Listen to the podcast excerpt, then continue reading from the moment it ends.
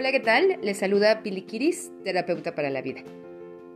El día de hoy me gustaría compartirles en este podcast un tema que me resuena sobre todo en los últimos días.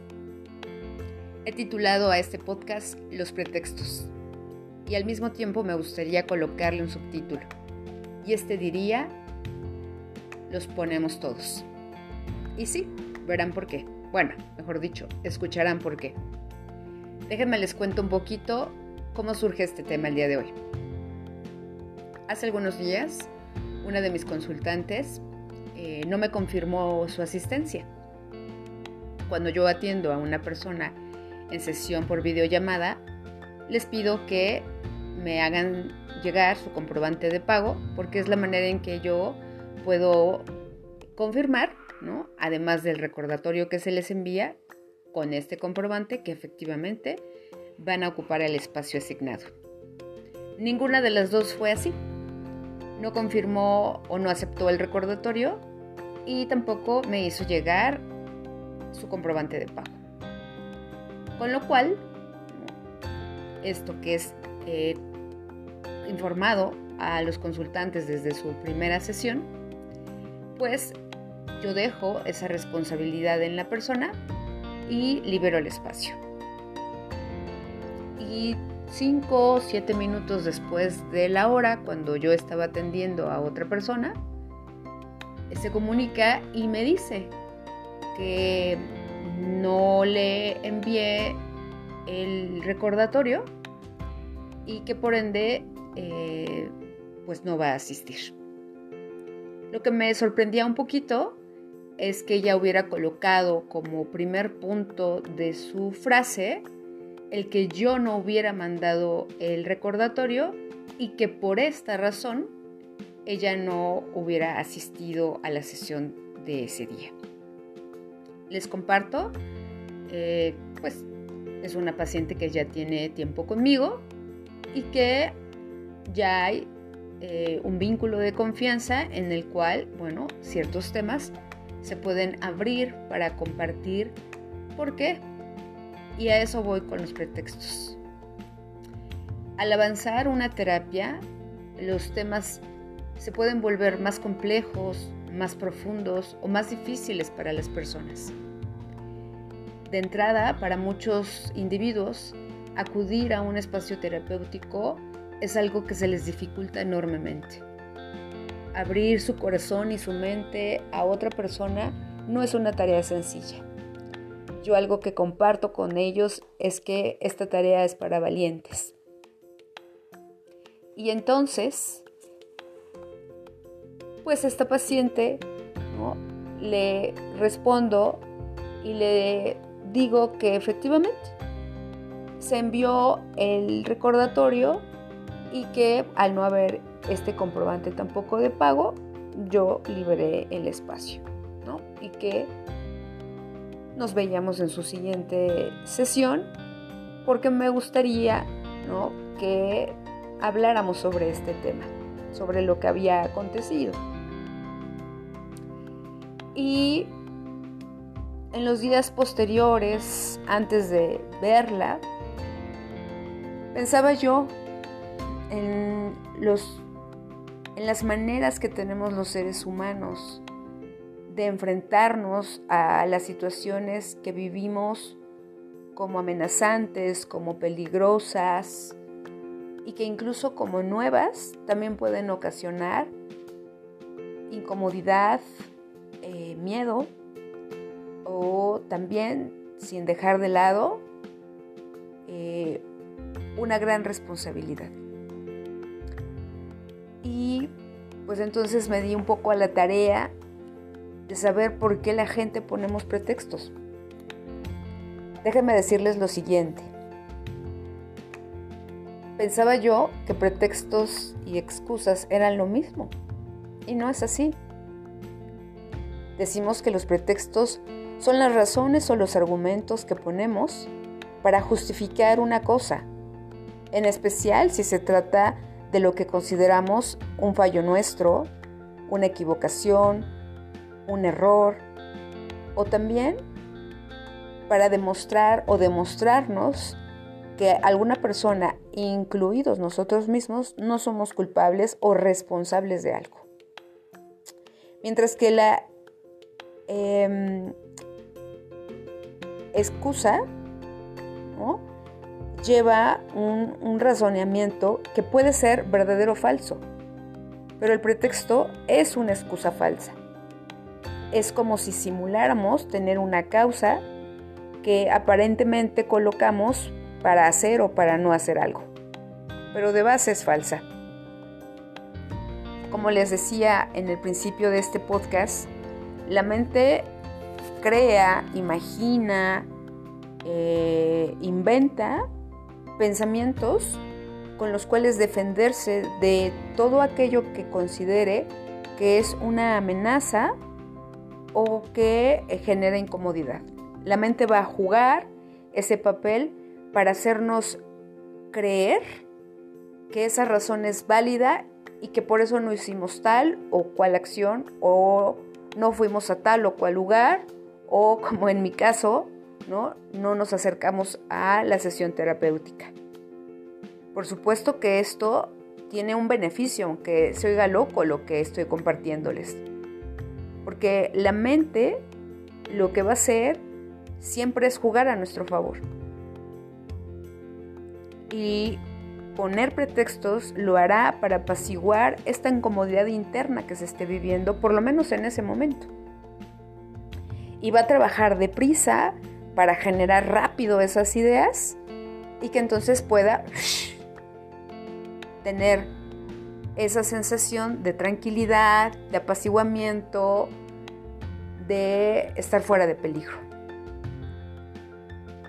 Y es entonces cuando eh, a través de estos pretextos, eh, pues evidentemente lo hacemos cuando sale a la luz un error, un descuido, un comportamiento errático o el cumplimiento de algo que podemos identificar como una responsabilidad, como una obligación o como algo que no deseamos hacer o no deseamos seguir haciendo, pero que nos vemos inhabilitados para poder enfrentarlo con otras herramientas.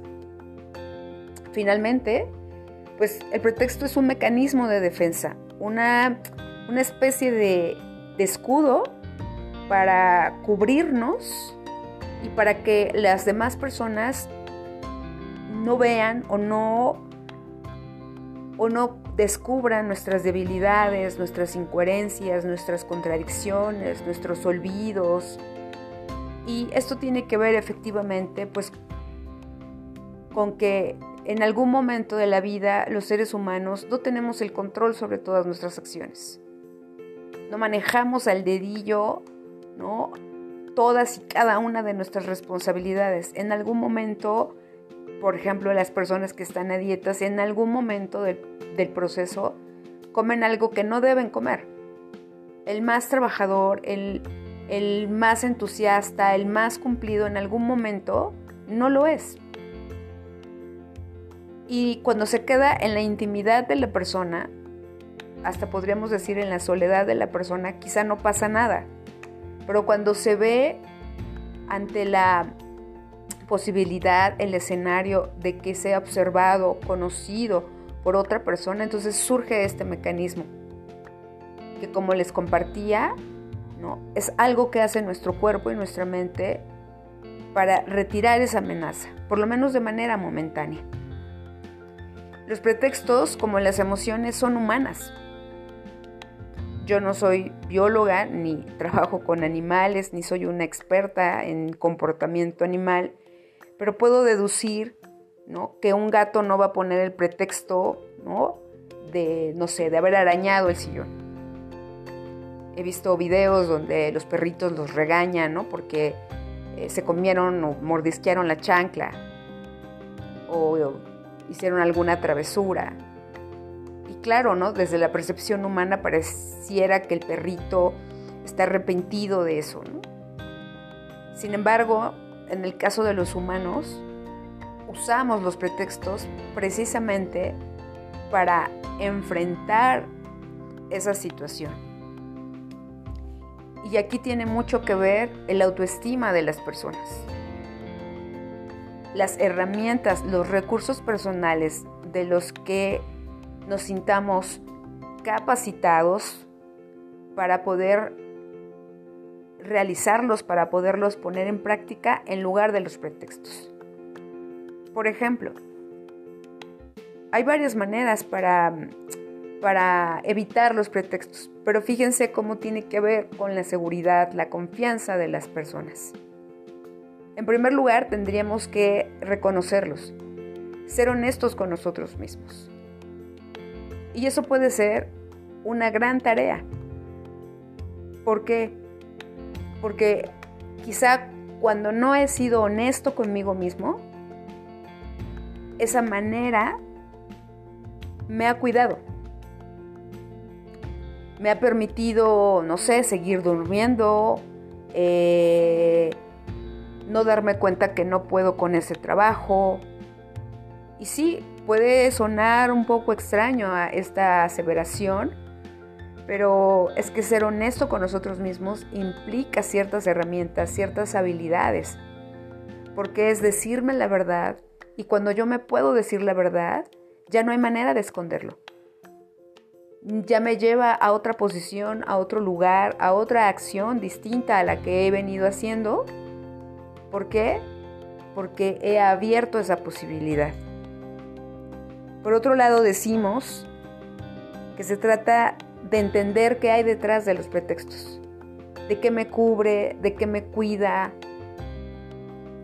qué está pasando, que estoy generando esas ideas rápidas y efectivas de manera momentánea para hacerle frente a una situación compleja o amenazadora. Esto puede ser que desde pequeña una persona haya tenido que poner pretextos para enfrentar ambientes eh, familiares eh, dañinos, peligrosos, violentos, amenazantes. Imagínense por un momento eh, un pequeño que llega a la escuela con el uniforme sucio y la maestra le cuestiona y le dice cochino, voy a mandar llamar a tu mamá y entonces el niño, temiendo que quizá vaya a haber alguna, algún castigo para su mamá o para su papá, el niño podrá poner el pretexto que, que se cayó, o que no había agua en su casa, o que se fue la luz, o que no estuvieron todo el fin de semana y por eso el uniforme no se pudo lavar, pero evidentemente lo hará para cubrir algo que le es importante. No escondemos las cosas solamente por, porque sí, hay una razón detrás. Sin embargo, esta manera de ser, esta manera de estar en el mundo puede seguirse reproduciendo incluso en nuestra vida adulta. Y es ahí cuando necesitamos hacer una diferencia, un trabajo personal donde volvamos quizá a nuestra historia personal y la narremos ahora desde nuestro, desde nuestro punto de vista adulto y podamos ver que ese niño estaba en un ambiente familiar que le ocasionaba miedo, angustia, preocupación, tristeza, culpa o vergüenza.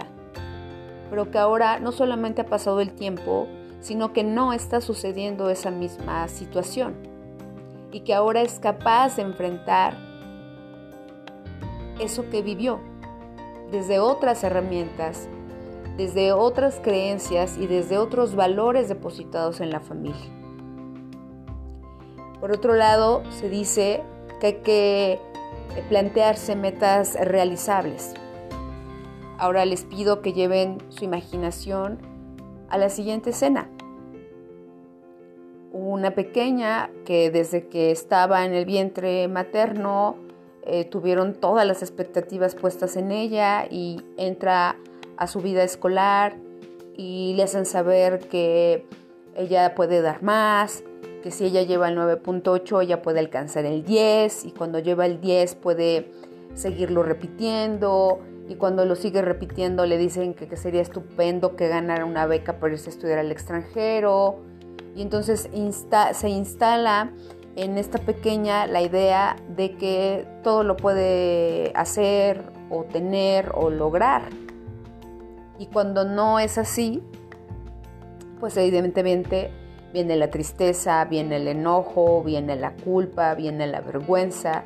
Y si en el entorno familiar donde esta pequeña habita no se le reconoce su humanidad, porque cuando somos humanos ¿no? nos podemos equivocar, podemos errar, podemos fallar, no siempre toda la vida somos exitosos en todo. Pero imagínense a esta pequeña compartiéndole y diciéndole, oye, pues ¿por qué no te planteas metas realizables? Porque en su aprendizaje, en lo que ella ha vivido, esto no entra. Y por otro lado, alguien que continuamente se le ha dicho que es un tonto, que es un burro, que no va a llegar a nada, pues por supuesto que tampoco se va a plantear ya ni siquiera metas realizables, cualquier meta. Y entonces todo esto empuja a que una persona no tenga la seguridad en sí misma porque no hubo quien le ayudara a generarla. No confía en sus habilidades porque ni siquiera sabe que tiene habilidades. Y por supuesto que será un candidato idóneo para poner pretextos. Y decimos también, es algo que leía,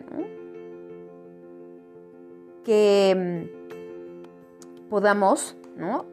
Eh, decidir la verdad. Eh, yo decía, ok, pero primero deberíamos de preguntarnos cuál verdad. Porque el otro día veía un video de una familia que está papá, está mamá, están dos chavitos y llegan a un restaurante y les sirven la comida y la mamá empieza a agarrarse el cabello y a meter cabellos en la comida.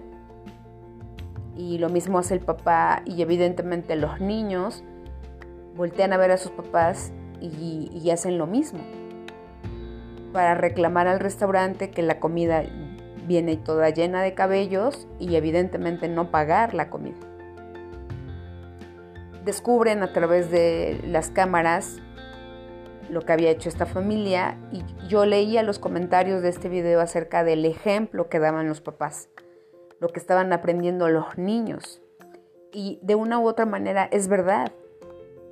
Si yo vivencio las acciones de mis papás como algo que produce un efecto positivo, por ejemplo, un resultado favorable, por supuesto que no lo voy a cuestionar, por supuesto que no voy a decir, mi papá y mi mamá están haciendo algo malo, están haciendo algo deshonesto. Por supuesto que lo primero que voy a hacer es imitar, porque además no dejemos de ver que todos que estamos, que, que pertenecemos a una familia queremos seguir perteneciendo. Y una forma de seguir perteneciendo es continuar las acciones que se han venido depositando a lo largo de la historia de esa familia. Una persona que, por ejemplo, viene a terapia y que nunca nadie en su familia ha ido a terapia, está marcando un parteaguas que lo va a complicar en el sentido de que esa familia muy posiblemente no esté a favor de ese cambio porque lo va a vivir como una amenaza. Cuando metemos una información nueva, el cerebro lo entiende como aguas, esto es peligroso. Y claro, una acción que es nueva hasta que se vuelva familiar, va a reducir ese nivel de amenaza. Pero mientras no sea así, por supuesto que la persona puede vivirse como separada de los suyos y va a intentar por todos los medios regresar a ser parte de ellos.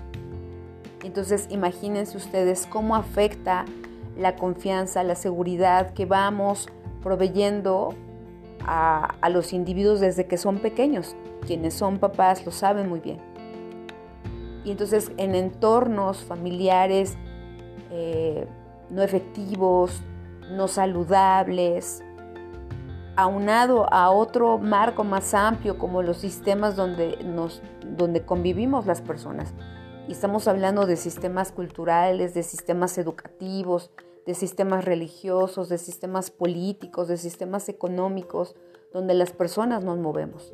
Y todo esto tiene una gran influencia en el reconocimiento de habilidades, capacidades, talentos, características positivas que colocan a la persona como un candidato a enfrentar las situaciones difíciles o como una persona dada a generar pretextos. Cierro este podcast para invitarlos a la reflexión, para invitarlos que revisen su historia personal, a descubrir cuáles son las razones de por qué ustedes ponen pretextos, en qué ámbitos de la vida ponen pretextos, cuáles son las dificultades que quizá hasta este momento no han podido enfrentar y que por eso los espantan o, los cuidan a través de los pretextos. Y que a lo mejor revisando también la manera en que ustedes se ven a sí mismos, lo que piensan de sí mismos, eh, la manera en que se tratan, la manera en que reconocen lo bueno y lo malo, por decirlo de una manera, eh, de ustedes mismos y finalmente cuáles son los recursos y habilidades que creen tener y si estos les han ayudado cuando en una situación crítica no han puesto un pretexto y a lo mejor han dicho, sí, ¿sabes qué? Sí se me olvidó confirmar la cita. Sí se me olvidó que hoy nos íbamos a ver. Sí se me olvidó eh, que eh, yo tenía que venir aquí contigo. ¿Por qué? Porque no tenía dinero y me daba pena decirte, porque tuve otras ocupaciones más importantes que hacer, porque en mi caso, ¿no? Porque ya no quiero venir a la terapia. Y por supuesto, todo esto, ¿no? En lo que se refiere específicamente a la terapia, se puede en un espacio seguro, confiable, controlado, hablar y hablar de lo que hay detrás de eso que hacemos. No porque eh, literalmente sea algo malo, sino porque puede estar escondiendo, ocultando, eh, privilegiando que otras voces, que otras maneras de ser y estar en el mundo no sean posibles. Así que gracias por escuchar este podcast, gracias por seguirme en las redes sociales. Estoy en Instagram como sic-piliquiris y estoy en Facebook como arroba piliquiris. También tengo un blog donde escribo, está en la página web www.piliquiris.com y les deseo una excelente semana revisando cuáles son sus pretextos, qué beneficios les han arrojado y si les gustaría cambiarlos. Muchas gracias, bonito día para todos. Bye bye.